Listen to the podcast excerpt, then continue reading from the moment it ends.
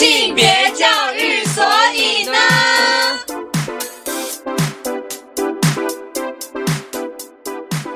欢迎来到由高师大性别教育研究所所制作的性别教育，所以呢，这是第二季节目啦。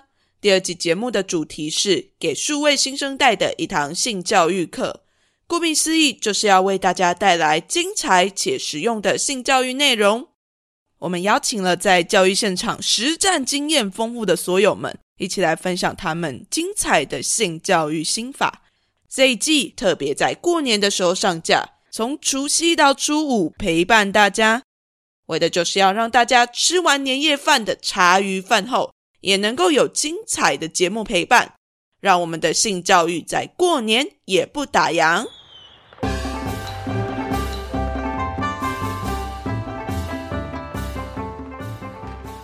欢迎来到性别教育，所以呢，我是主持人 c o n y 那我们今天邀请到的是来自于云林多民国中的知宇知宇老师。Hello，大家好 c o n y 好。对，我们就先邀请知宇老师来跟我们收听的听众拜个年。呃，因为今年是龙年嘛，哈，好。然后我们今天呢要谈的是情感教育的议题，哈。所以呢，祝大家在情感的相处上，你龙我龙，和乐融融，耶天天龙华喜啦，哈。好，哎，非常非常的应景，而且我们今天刚好就是要来谈的是我们要怎么去谈性说爱，而且是希望能够跟青少年来谈性说爱。但是我们一讲到谈恋爱这件事情啊，在过去的升学主义里面，国高中的学生，我们常常都会听到说：“哎，你现在就认真读书就好了啦，你要谈恋爱，等大学的时候我们再去谈就好。”在这个国高中生的时期啊，我们很少很少会去谈到关于谈恋爱怎么去谈啊，或者是说我们情感教育要怎么教。那至于你现在看到的课本上面的一些情感教育，它大概是长什么样子啊？呃，谢谢 c o n y 好。那现在要讲这个课本之前，然后我还蛮想要了解一下 c o n y 你谈恋爱的时候，你大概是从几岁开始？我自己比较晚一点呢，我可能要到二十几岁，我就真的很乖的，等到妈妈说的大学之后才可以谈恋爱，我就真的大学之后才去谈恋爱。哇，我们两个居然是同一个世代的人，我好讶异哦！好，听到以后我内心感到非常的安慰，这样子。我也是大学的时候才被允许要谈恋爱的，我还记得印象很深刻，就是我在读书的时候，我老爸就会接送我，然后接送我的时候，他就突然。他在这之前哦，都跟我讲说，林志宇，如果你谈恋爱啊，哈，我就把你的腿打断。然后这么一这么偏激吗？到大学的时候，突然有一天，他就突然就跟我讲说：“哎、林志宇，你可以谈恋爱了。”这样子。然后我的感觉就好像是突然把那个黄色的警戒线就拉开了，然后跟我讲说：“好，你可以去探险了。”这样而且是剪掉，就哎对对对对对瞬间断掉。然后最好笑的是，不久后他就问我说：“那你男朋友嘞？”这样子好。然后我想说，什么奇怪啊？你也没教我怎么谈恋爱，然后你只是告诉我说：“好，立刻去了。”然后就叫我去了这样子。可是现在的小孩不一样。其实根据二零二二年的儿福联盟，它针对全台湾五到九年级，就是从国小五年级到国中三年级的这个阶段，一共有一千四百零五份的有效样本。然后他发现一件事情，就是现在的这个阶段的小孩，已经有三十二点九趴的小孩有恋爱经验了，三成哦。然后哇塞，好，好，三成这真的是不一样的 年代了。然后他说，这些小孩还讲说，他们身边的小朋友大概有七十四趴的小朋友都已经身边都有恋爱经验，哦，所以那个比例很高，而且国小生想谈恋爱的比例是二十二点八趴，那国中是他的一倍。所以大概是四十趴左右，所以你就会发现说，其实他是真的是世代差异。然后他们交往的对象，从第一名是同班同学，全、嗯全班队对对班对很多嘛。那你猜看第二名是什么？其他学校的同届的学生，那个在后面，哦我跟你讲，第一名呢是八十点七趴是学校的同学嘛，嗯第二名是网友，然后这个网友已经是二十二趴了。好，然后接下来再有朋友介绍，或者是说在补习班认识。你看哦，第一名、第二名加起来已经超过一百趴了。嗯好，那你会觉得很奇怪说，至于不对啊，这个统计资料怎么会加起来超过一百趴？你知道原因是什么吗？一个人可以选两种。很接近了，答案是因为他们交往过一次的是四十三趴，交往过两次的是二十四趴，已经超过三成交往过三次以上。Oh my god！所以他们因为他们的对象，因因为你知道人很多嘛？哦，对对对对 所以也很有重叠啊，所以他们的这个次数就会很多。这样，那你就会发现说，哎，其实现在这个世代的年轻人跟我们这个世代的年轻人，好像对于恋爱这件事情已经很早就有经验了。是，对，然后更让我讶异的是什么？是他们在于对谈恋爱的时候，爸爸妈妈的反应。爸妈的反应。嘿，父母的反应。你那时候我说我爸妈，如果说我在大学之前如果谈恋爱，还要把我打断我的腿嘛，对不对？对好啊，你爸妈怎么威胁你？他没有威胁我，他就是用一个洗脑式的，每次想到都会提一下大学哦，大学哦，大学哦。好，很好，就是温柔的劝诫你这样子，对不对？那这份调查里面，然后很有趣的是，他问说：“诶，如果谈恋爱遭到父母反对的因应策略是什么？”结果第一名最高的是二十六趴，他说：“父母不会反对我谈恋爱。”然后第二名才是暗中交往，然后接下来才是据理力争。那真正会因为父母反对分手的，大概只有九趴，大概一成的比例真的会分手，其他的就是偷偷来。可是最高的居然是父母现在已经不反对了。那所以我觉得学校老师其实很尴尬的角色是什么呢？他每次啊哈发现孩子谈恋爱的时候，想说哇塞哈，他打电话给家长，然后打电话给家长的时候，家长还跟他讲说：“哎，老师，谁没有年轻过？我们都年轻过哈，你不要太担心这样子。”可是老师怎么会不担心？因为其实爱跟性吸引力这件事情其实很难分开来。是我举一个例子，其实，在我们那个学校附近都有便利商店，哈，Seven Eleven。然后呢，我们三不五时啊，哈，就会有学生校友，他是在那个 Seven 打工的店员，哦对，嗯嗯然后就会拿着那个随身碟来说：“主任，你看一下你们学校我的学弟妹都在 Seven Eleven 做什么事情。”然后他们可能在那些场所搂搂抱抱，嗯嗯，然后或者是这个进出厕所，然后两个前后进去哈，然后那个店员都在外面算分钟跟秒数这样子，然后就拿给我们，要求我们去把这些学生找出来。学长姐很关心呢。我都很想跟学长姐讲说，你可不可以就好好上班就好这样。所以说，我觉得这些事情啊，哈，因为它常常在孩子们的日常生活发生。应该说，小孩或者小孩现在在接触，那老师跟大人可能都要正视这件事。那刚刚 Kony 你问到的是，现在教科书到底有没有在怎么教情感教育，对不对？跟 Kony 报告的是，其实我们必须帮课本说一下话。我们的健康跟综合课本都有在教，然后他们其实真的有在处理情感关系，包括告白、相处、拒绝，甚至是未预期怀孕这件事情。不过，因为课本啊，哈，它的篇幅少，而且它有进度压力，所以课本的呈现方式，它其实是比较是 SOP 式的。哈，假设啊，譬如说某一个版本啊，我不要讲哪一个版本哈，这样讲了，等一下书上来找我哈哈。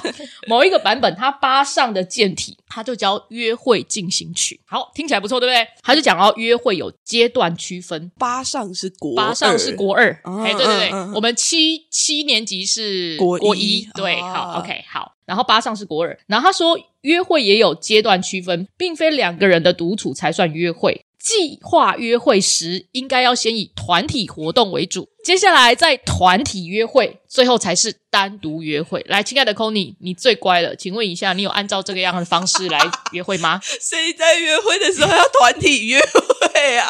我跟你讲哦，这课本是一百零八年课纲之后的哦，好，这是一零八课纲之后，而且它在国小版本是这个样子，它在国中其实还是这个样子。那其实儿福联盟啊，它一样有做一个调查，他发现说，其实有七十五点九趴的儿少，他是赞成在网络上谈恋爱。嗯，那他们其实，在网络上已经对对方都是叫做网公啦、网婆啦、老公老婆互称的哈，谁还在跟你团体约会 哈？啊，就直接都跳单独约会了啦。对，我正在想说，如果网络上面要团体约会，是不是要开一个 Google Meet，大家一起进来？还蛮不错的约会形态哦，这搞不好可以发展一下“我爱红娘”的概念啊。好，对不起，我又讲了一个大家可能不熟的电视节目这样子。那除了这样子以外啊，哈，其实它里面有讲说，在国二阶段，哈，一样是某一个版本的课本，它会让你去区分喜欢跟爱的差别。好，那我问一下你好了，请问一下哈，我觉得这个人特别成熟，你觉得是喜欢还是爱？我觉得这个人特别成熟，对怎么听起来很像是一个评价而已？就是他可以不用是喜欢或爱哦，你说的很好，但是不行，课本就只有这两个选项，你只能选一个。啊，这是喜欢而已吧？为什么？为什么不是爱你？爱的人都不成熟吗？他成熟不代表我一定要爱他。哦，也蛮有道理的。对，说不定这个人很成熟，可能就只是就是某一种发好人卡，就是、我觉得他很成熟，就是没有其他可以恭维他的词。所以他比较像是一个评价，比较没有办法来判断是喜欢或爱这件事情，对不对？对我来讲，比较像是这个样子。或者是说，他像他里面问他说：“如果你觉得孤单的时候，你会想要去找他，请问是喜欢还是爱？”啊，这好难哦，很难，对不对？所以我的问题是，当课本把这个东西要把它你切开来，就是它只有二分的选择的时候，而且甚至我觉得很多问题我自己都答不上来，甚至我觉得也没有什么所谓的标准答案这件事情的时候，那我会觉得这样子的设计其实可能不见得这么的切合学生。再来，这个设计是从哪里来的呢？我就喜欢去找说，哎，他那个东西到底怎么来的？这样他自己有写，他说他是从奇克鲁宾的爱情量表来的。那奇克鲁宾他很有趣的是，他的确有一排是喜欢，好什么样的人叫做喜欢？譬如说，他觉得我愿意为他做所有的事情，或者是我可以信赖他，这东西叫做爱。嗯，然后呢，我认为他非常好，好，我觉得他很成熟啊，这个是喜欢，他有分哦，好，他自己有区分。那这个量表啊，它是在一九七零年的量表，现在已经二零二四喽，对，所以其实是 五十年前，有一种阿公阿妈时代的。对我不是说旧的理论就没有参考价值，好，只是说我觉得如果你再去翻很多的这些书的话，你就会发现哦，从以前到现在谈爱情或者是谈喜欢这件事，有非常多的人谈，嗯，对，然后他们其实也大家都没有标准答案。那我觉得，与其要告诉孩子说我去判断这是喜欢还是爱，倒不如是可以跟孩子们好好谈，遇到这些状况的时候，你可以怎么样的处理？对我觉得比较情境式的教学，可能是孩子比较需要的。我们现在不是一天到晚在讲素养导向吗？对不对？好，我们就是要。为了要让他适应未来挑战嘛，然后面对现在生活所具备的能力跟态度嘛，那我倒觉得这样其实才比较素养。哇塞！我刚听完了之后，就觉得现在的学生所面临到的那个恋爱的吸引程度跟获取的容易程度，其实跟以前差非常非常的多。哎，对对对，网络真的影响还蛮多的，就是影响到他们怎么去交友，怎么去找到他们喜欢的人，怎么去进入关系。我觉得这对老师来讲就是一个很大的挑战吧。是啊，因为我们都不是这样上来的，嗯，对。然后，所以面对这些世代的时候，你知道，我们还有很多学，像我们学生，其实在网络上面，譬如说我在当导师的时候，哈，我们班有一个女孩子，因为很欣赏一个男生，所以他就在他的 FB 上啊，哈，大概过两天就会换他那个男生的大头照，他自己的他在自己的，这女生自己的账号，然后上面哦就会换这个男生的一些照片。那这些照片是谁提供给他的？那个男生跟他没有同班哦，就是这个男生的好朋友。然后这个女生呢，就会跟这个好朋友跟她讲说：“哎、我很喜欢那个某某某啊，你可不可以给我某某某的照片？”这样子，这个她的同学就会拍照，提供这些照片给这个女孩子。所以这个女孩子就隔天差五就会把这个照片放上去。那男孩子觉得很困扰，然后他会在上面留言说：“啊，这个是我的男朋友这样子。”哈，然后宣誓说：“ 哎，其他女生，我这这是我爱的人这样子，其他女孩子不要想他靠近这样。”嗯，可是对这个男孩子来说，他很困扰，而且其实这个男生也表达过没呃不不愿意，对嗯不喜欢。可是女生觉得说没有啊，我就是表达我自己的好感啊，对吧？嗯好，那你这时候你可能就要介入了啊，你可能就要跟他讲说，哎，孩子，你这可能是违反跟骚法的第三条哦。哎，真的对，现在又有跟骚法出现了，对啊，你用网际网络啊，用这些东西对特定人反复跟持续影响他的日常生活，好，甚至使他心生畏怖，那还有可能跟性或性意味有性别意味有关的。对那像这些东西，其实它就已经构成了跟骚法的要件。那我觉得就要跟孩子们讲这些法律的常识。要不然，小孩就会觉得说啊，没有啊，我就是喜欢他啊，我就是爱慕他，难道我表达我的好感这样也有错吗？对，这其实从一开始怎么去表达好感的这件事情，好像就我们一开始就必须要去谈。那后来你怎么去跟这个学生说？我当然第一个我就先告诉他说，这件事情其实你可能要尊重对方，好啊，他会有法律的问题，那对方已经拒绝你了。诶，我其实有跟孩子们讲啊，哈，其实我们在告白，就是这小孩子在被拒绝，那你要怎么样去消化吸收你被拒绝这件事情？好，那又是另外一个课题了，哈。那我觉得在告白的时候，其实我在谈情感教育啊，哈，其实我们花很多时间在跟孩子们讲告白跟分手。我我觉得我们好像每次想到情感，第一个想到就是说你要怎么告白，还有被拒绝了怎么办？哈，啊，分手的时候怎么办？可是后来呢，我在这个过程当中，其实我发现最多时间的在感情里面最多时间的，其实不是这两个地方，其实是相处、欸。是相处的时间拉得很长，而且这个相处其实它也关系到不仅是跟你的伴侣的相处，当你跟你的同才的相处，跟你家长的相处，如果你没有好的方法的话，其实你也一定会受挫。对，所以我觉得我们在谈这个，好，就假设好了，刚刚你一定要问到这个问题，我们在讲告白的时候，我先让他们做 SWOT 分析。等一下，这出乎我的意料，想说实话的分析都出来了，Oh my god！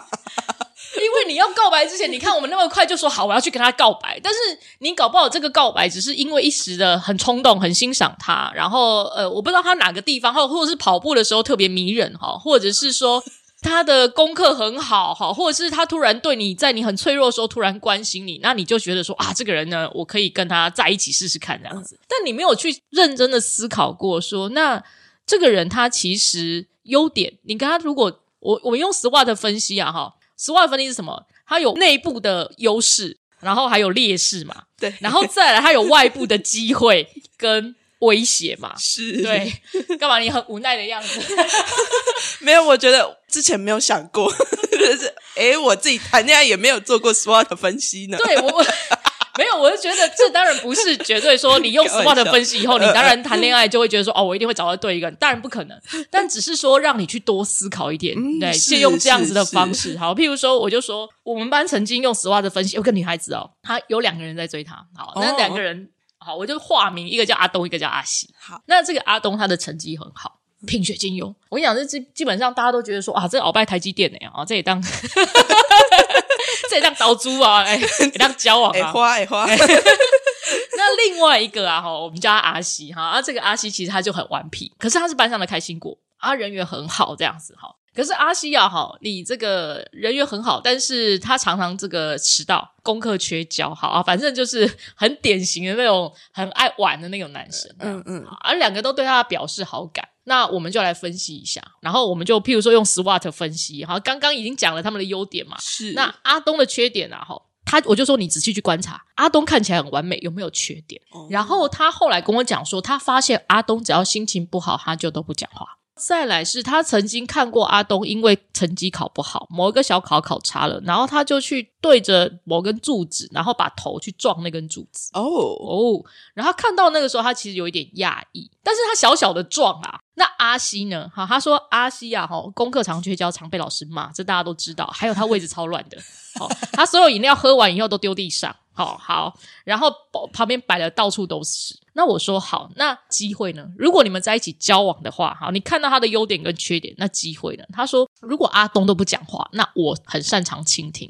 那或许啊，哈，他愿意把他的问题告诉我，然后我也可以引导他说出他心里的话。那如果是阿西的，他说阿西哈，阿西他很听女生的话。所以哦，他可能有办法教育他，好让他把这东西都收干净，这样子哦，对，好，然后我可以陪他一起写功课，好，我可以督促他 哦，讲的很美好。我说好，那威胁呢？什么东西会威胁到你们两个之间的感情？然后他就讲说，阿东啊，吼，如果心情不好就不讲话，然后他可能会跟他没有办法沟通。嗯，再来，他对于这些比较挫折的事情，他可能会有一些伤害自己的举动。他觉得这件事情有点危险，嗯嗯，然后再来阿西，阿西放学常被老师留下来，可能没有办法跟他一起回家，然后常常会因为管他，然后两个就吵架，啊，就感情破裂。那我就说，嗯，好，那分析完了，你决定要跟谁在一起 c o n y 如果是你，要跟谁在一起？呃，我认真念书就好。是嘛？分析完以后，觉得这两个都不太适合嘛，对不对？好好。不过这女孩自己有自己的哎，对选择。她觉得说，哎，这段感情她可能想要不要那么大的负担，她后来选择跟阿喜。哦，对。所以我觉得像这些，让大家去思考一下，说，哎，你真的投入这段感情，当然接下来才要告白，但告白也不见得会，哎，那是人家喜欢他了。好啊，我是说。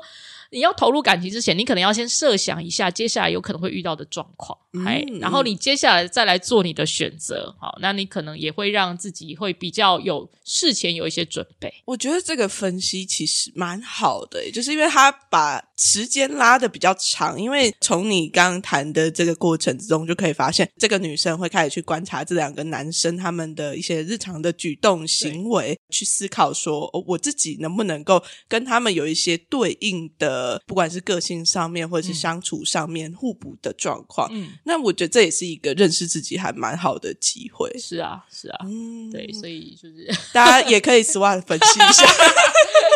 没有没有保证哦，不保证啊，好，你很可能分析自己观察还不够多，这样。对对对对，我觉得，可是谈恋爱说真的就是一个一直不断在练习的过程。嗯，对。嗯然后我就说，我其实后来就花了比较多时间在教他们怎么相处，跟对方沟通。好，不过这个又是呃很大一篇了，这样子。真下次有机会再聊，还是等一下就把它聊完这样。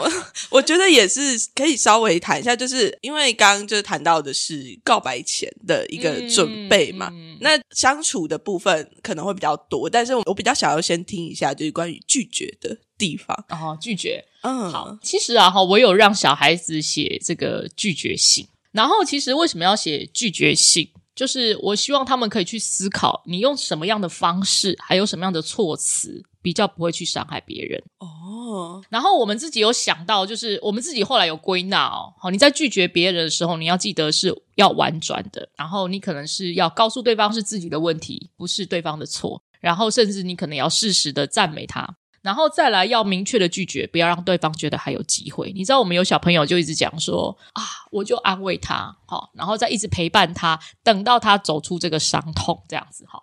然后后来就这很圣母，你知道后来就被同学骂了。同学在讨论这件事情的时候，他们就说，他们觉得这个样子啊，哈，有时候反而会一直藕断丝连。是对，然后你会让对方觉得自己可能还有希望，还有机会，这样不见得是一件好事。嗯，对，然后最后我们还有讲说，那如果要拒绝对方，要就是或者是离开了，不要到处宣传。哦，对你到处宣传，其实也会让对方可能会觉得很受伤。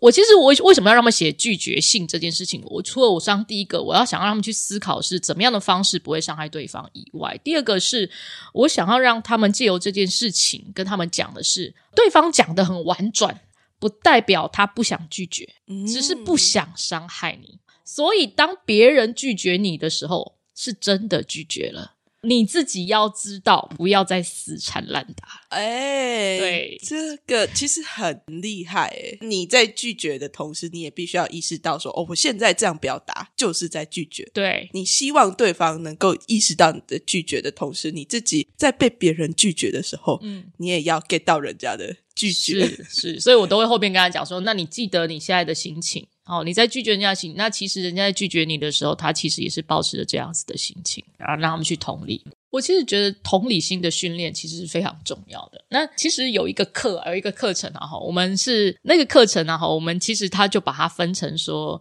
让孩子们去站在每一个角色思考。比如说，两个孩子两个人在谈恋爱的时候，好，我我举例好，因为这也是一个一件事件哈，这也是我跟你讲，这是俯首即是这样子，然后到处都是这些情感事件这样子。那时候我没有教他们，我是教他们班，我是任课老师，但我不是导师哈。那有两个孩子谈恋爱了，这两个孩子谈恋爱的时候呢，他们都可以想象到家长是反对的，哦好，那不在那个对，没有不在那趴二十六趴里面哈，那家长是反对的哈，而且有一方的家长哈，女生的家长可能是很强烈的反对这件事情。哦好嗯那所以他们呢，在谈恋爱的时候一直拜托导师，因为实在是纸包不住火嘛，整个班上都看得出来啊。那他们就拜托导师说，可不可以不要跟家长说这样子？然后就跟导师承诺非常多事情。哎，老师，我跟你讲哈，我们两个呢一定会努力向上哈，我们两个一定不会为了这个谈恋爱而耽误学业，我们一定会准时回家，不会让我们的家长担心。然后你可不可以先不要告诉家长？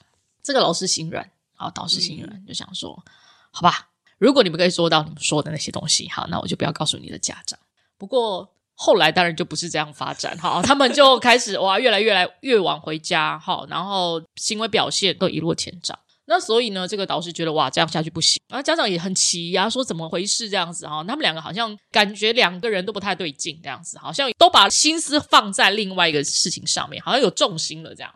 那导师就跟家长讲，结果女生的妈妈非常的生气。那天礼拜六是某国小的校庆，那大家一群人哈，学校国中嘛，啊，一群人就回到母校去那个参加那个校庆。那这个男生跟这个女生当然走在一起，那旁边还有一群其他的同学。结果这个女生妈妈就出现了，然后就把那个男生叫过来，开始问他说为什么要追求他的女儿？好，然后他反对这件事情，然后哇，旁边的同学所有人都看到了。所以其实女生觉得非常的丢脸。哦，那所以女生很生气，然后她就回来的时候，她除了气她的妈妈以外，他也很生气老师。哦，你为什么把这件事情说出来？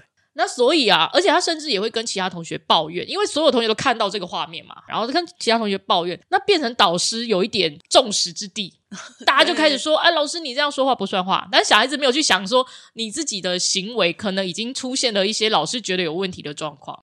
然后，所以导师实在是很伤脑筋，然后他就请我帮忙这样子。然后后来我们就让小孩做了一些角色扮演，然后我们就让他去训练这个同理心。这个角色扮演里面有追求者、被追求者、周遭的朋友，还有家长跟老师。然后我请他们去同理，如果你是这个老师，或者是如果你是这个家长，你看到这样的情形的时候，你会怎么做？这样子。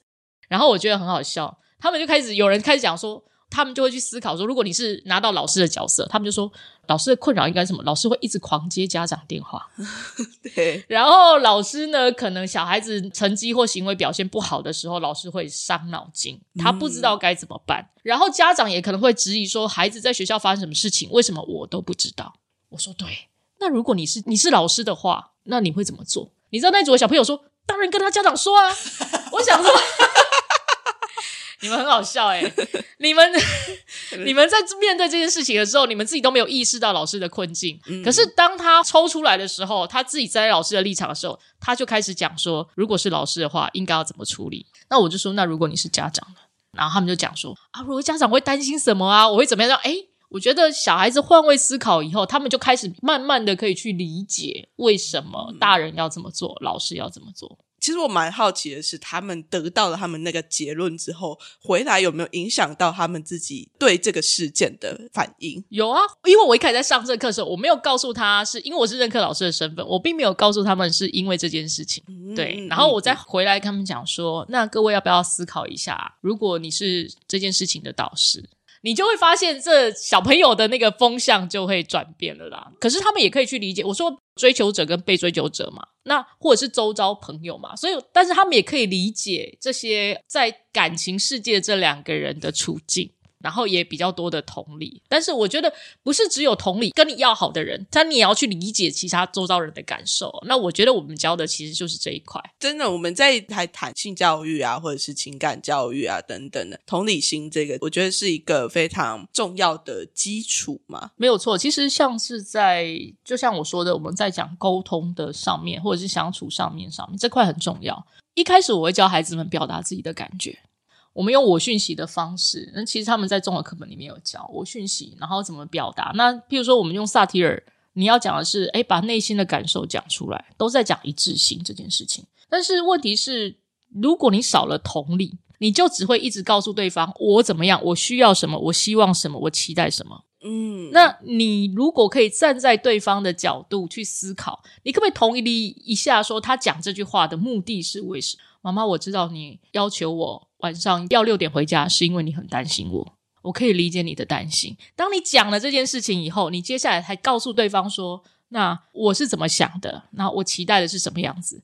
就是对方的这些善意，好，或者是对你的关怀，其实你要接受得到。那这样子的沟通才会接得上，而不是双方都各自表述，然后气完了，哇，那整件事情也不用谈了，好，就是冷战。然后或者是愤怒啊，就这样子，所以我才说，在讲情感教育这一块啊，除了表达自己的喜欢，然后处理自己的情绪以外，哈，我倒觉得相处沟通这一块哈，其实也是很值得跟大家谈的这样子。我其实有另外一个很好奇的点，是因为我们刚刚比较多听到的例子都是男生跟女生，那我们我很好奇，就是哎在情感教育里面，你怎么把同志的议题把它加进去？呃 c o n y 你问了一个非常好的问题哦。其实，在谈同志教育的时候，第一个啊，哈，我们讲说，在总纲里面，总纲就是说，所有的领域，好，它都会有一个总总纲，对，然后我们要依照它来做这些教科书的写，哈，或者是目标学习目标。那总纲里面有一个很熟的，老师们都很熟啦，哈，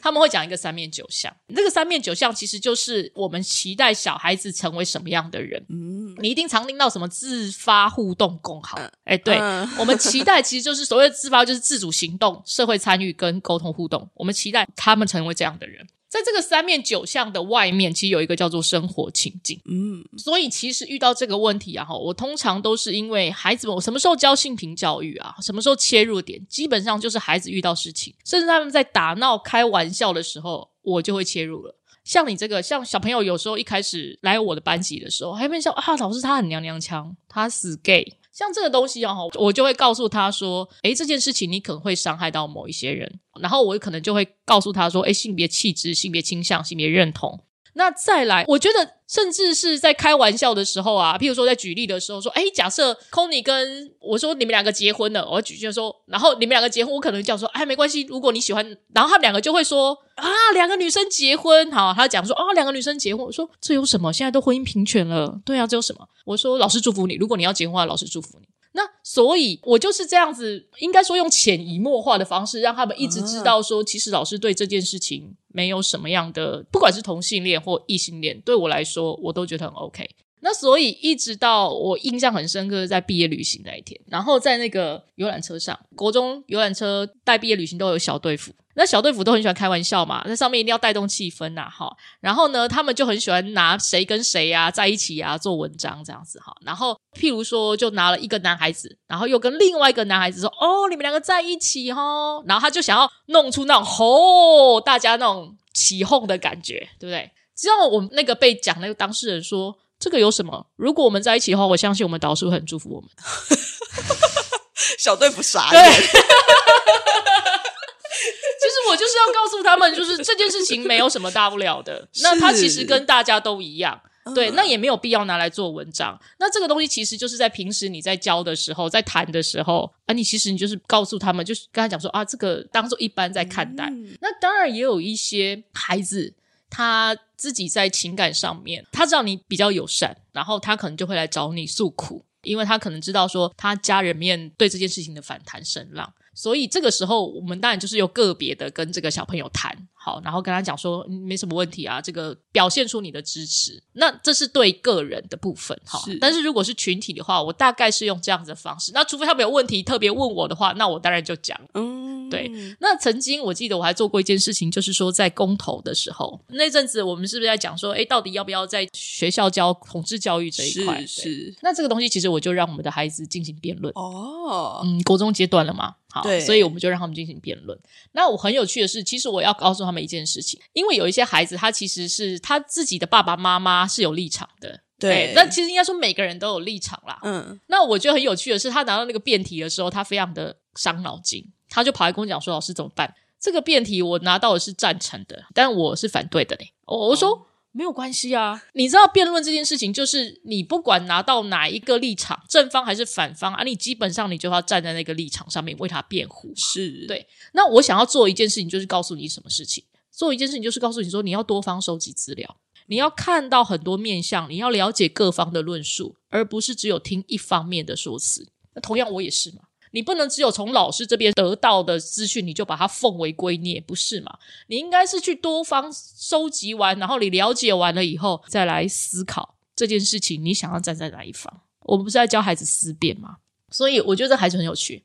打完辩论以后，他赢了，他赞成，他赢了。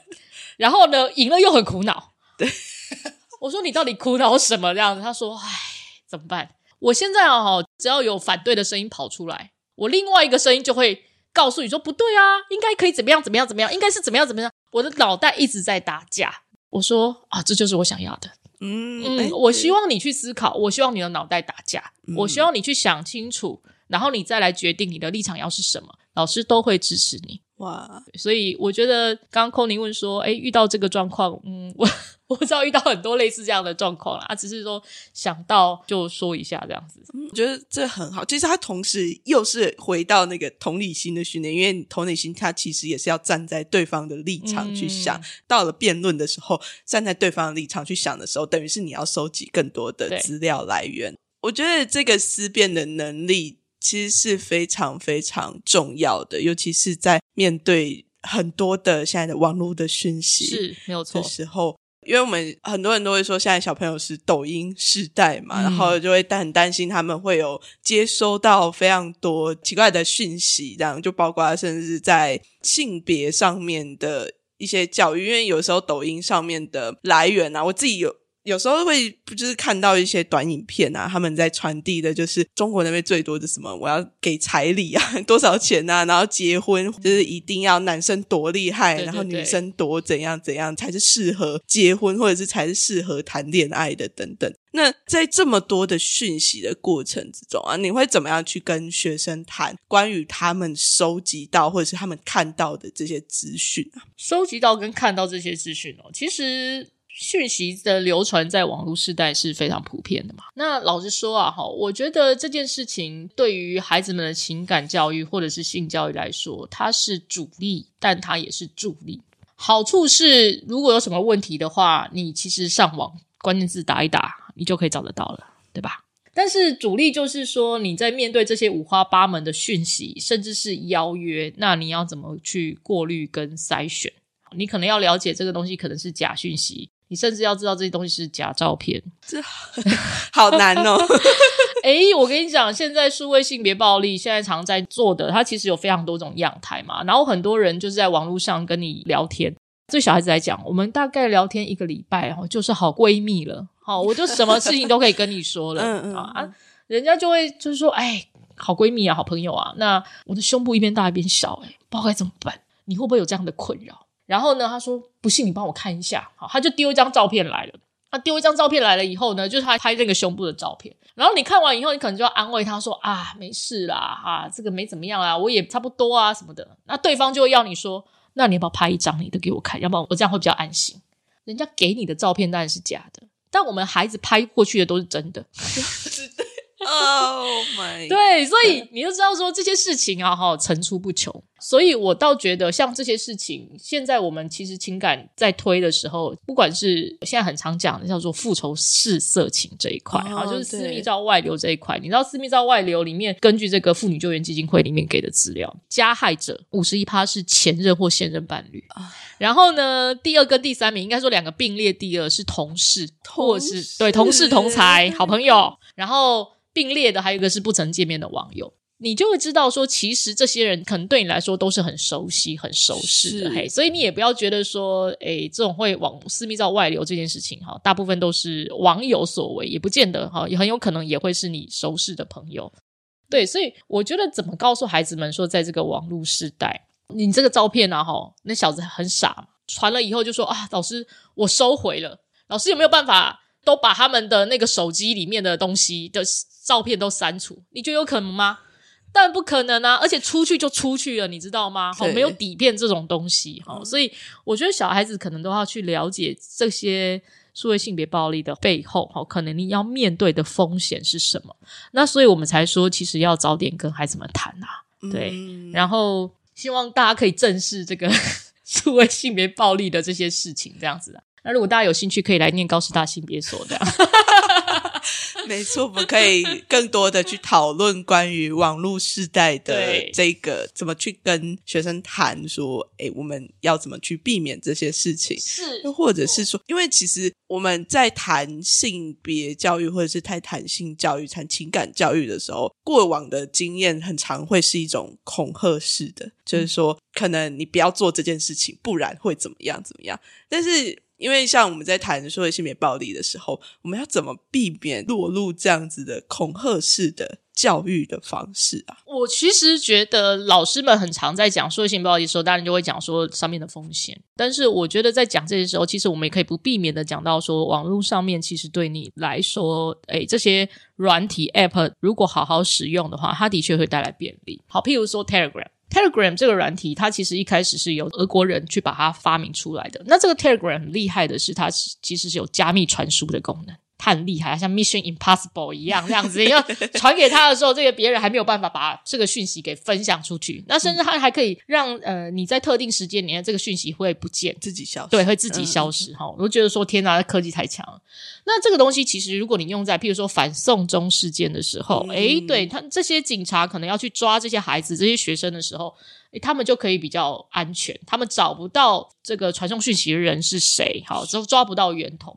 可是，如果 Telegram 它被拿来用来犯罪，那一样，我们一样找不到源头。像南韩的 N 号房事件，它其实就是从 Telegram 开始。是是，我觉得在告诉孩子们这些软体或者是网络，它其实有可以帮助你的部分。好，我觉得我们也要跟孩子们讲说，诶，它其实好处的地方在哪里？工具是中性的，那重点是你要学会怎么去使用它跟利用它。还有别人可能会利用这个工具怎么来伤害你，你自己也要意识。嗯嗯，就是好处跟坏处都要把它讲对对对清楚，然后就一样回到让他们自己去思辨，然后去选择怎么使用这个网络。我觉得很很好，因为到最后这些不管是情感教育或者是性教育等等，或者网络使用的这些问题，都还是要回到孩子本身怎么去做决定。没错，嗯，我们不可能陪他一辈子。是，对所以就只能尽量告诉他们一些我们觉得可以让他们去更多思考的地方。对，那最后我有一个很有趣，因为刚刚谈到比较多，可能都是过高中的孩子。那不知道之余有没有听过爱情全雷打的一个改变？因为我觉得这个很有趣。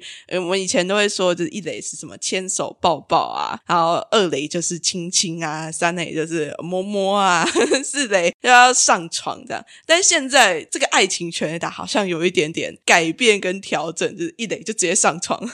然后二垒就开始分享童年的往事啊，三垒开始买一些日常用品，四垒变成是知道对方的名字。我不知道自己有没有听过类似这样的说法？这个比较像告诉大家说，以前都可能先好好的培养感情，然后才发展性关系嘛。好，那现在是先发展性关系，才来好好的培养感情嘛。不过这个东西可能会比较孩子年纪大一点了以后才来处理这件事情。目前呢、好，我如果现在说我有的话，那是家长可能吓死了哈。目前 因为我在国中小阶段教书，还比较少遇到这样的事情。那但是他们对于性的好奇还是很多的。譬如说，诶，呃，我有做一件事情啊，哈，我们用一个叫 secret box 的东西，哈，那 secret box 是什么呢？就是神秘项，哈，你对于性或情感之间的好奇，哈，你可以不署名。然后你把你的问题写一写，然后你丢进去，那老师我我就会去来分类，好，然后来看一下来做解答，好，那当然不能里面所有事情都解答，哈，因为有些事情要问的实在是，哈，老师你第一次什么时候？我想说干你屁事，哈，好。你会发现孩子们的问题其实很多五花八门，好，譬如说有性知识的，哈，譬如说有性迷思的，哈，A 片真的都一个小时这么持久嘛？还有性权利关系的，哈，为什么男生都要求女生要是处女？为什么男生你不需要去处男？哈，类似这样的东西。我其实印象还蛮深刻的是，我曾经拿到一张纸啊，那张纸是他说我有个朋友，你知道写那个我有个朋友就是他自己啊，我一个朋友，好好，哎，哎，我我每次看到我有一个朋友，我内心都一惊，这样子，好，我有一个朋友，好，然后她的男朋友一直要跟她发生性关系，提出性邀约，那她想拒绝，可是她每次拒绝的时候，这个对方啊，好就会说你不爱我，好，想要跟你分手，所以要怎么样拒绝却不破坏关系？哇，我觉得这件事情很难诶、对，对啊，你拒绝久了，就很容易就是破坏关系嘛。对对，好，所以后来它就变成是一个我的教材，我的情境题。对方如果一直邀约你的话，我们大家一起来集思广益，然后他们就会有一些说辞。那完了以后呢，我跟你讲，演练很重要。我说演练不是说，哎，我就真的把那个我看到那张纸条的时候，我说我心惊的是什么？我虽然叫他们匿名，但是我都认得出字迹啊。啊，所以我知道那个女孩子是谁，我也知道她的确好像有一个在交往中的对象，所以而且那个对方还满十八岁了，哦，所以他可能会牵涉到非常多的问题。对，是但是你又不能直接把那个孩子找来说，哎、你你你发生什么事情？对对对，这样，那你那个 secret box，你接下来不会有孩子再愿意告诉你事情。那所以我觉得我们就练习。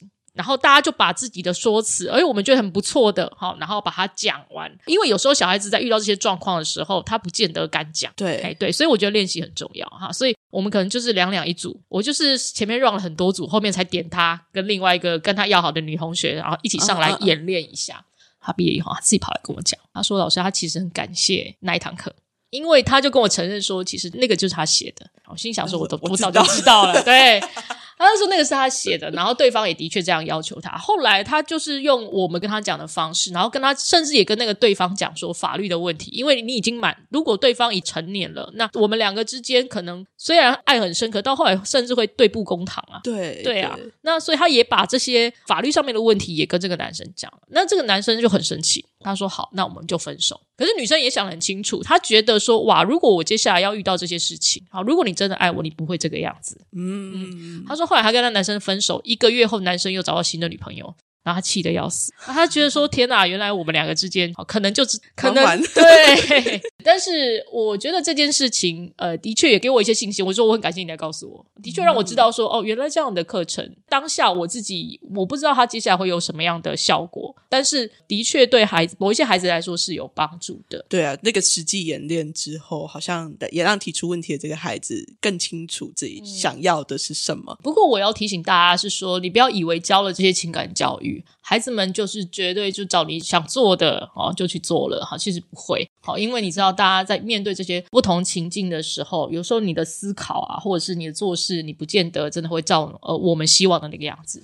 但是我觉得至少是告诉孩子一件事情，就是你给他很多 data，你也告诉他们说，你接下来遇到这些事情，如果你做了这些决定以后，选择之后，你接下来要面临什么，你都清楚的知道，那你再去选择。好，那你选择了以后，那我也只能祝福你，好，因为我告诉你了。所以孔子说过一句话，叫做“不教而杀，谓之虐”。所以我们现在教你了，嗯我没有很残暴的，什么都不告诉你，我告诉你了。但是如果你要这样选择的话，那我也只能祝福你，然后我也会告诉你，我会陪你。好，就是这样。所以我觉得。情感教育这件事情啊，可能这是我们一辈子的功课。是，是，对啊，可能老师或者是家长哈，可能也都要想办法，就可以 找机会见缝插针说一下这样。生活就是我们的练习场的，对对。我们今天非常谢谢知宇提供了我们这么多的经验，还有在教学现场的一些故事。那我相信，就是正在收听的听众应该也收获非常非常多了。那我们这一集的节目也就差不多到这边，那我们就非常谢谢知宇，谢谢 c o n y 谢谢大家，大家新年快乐，新年快乐，拜拜，大家拜拜。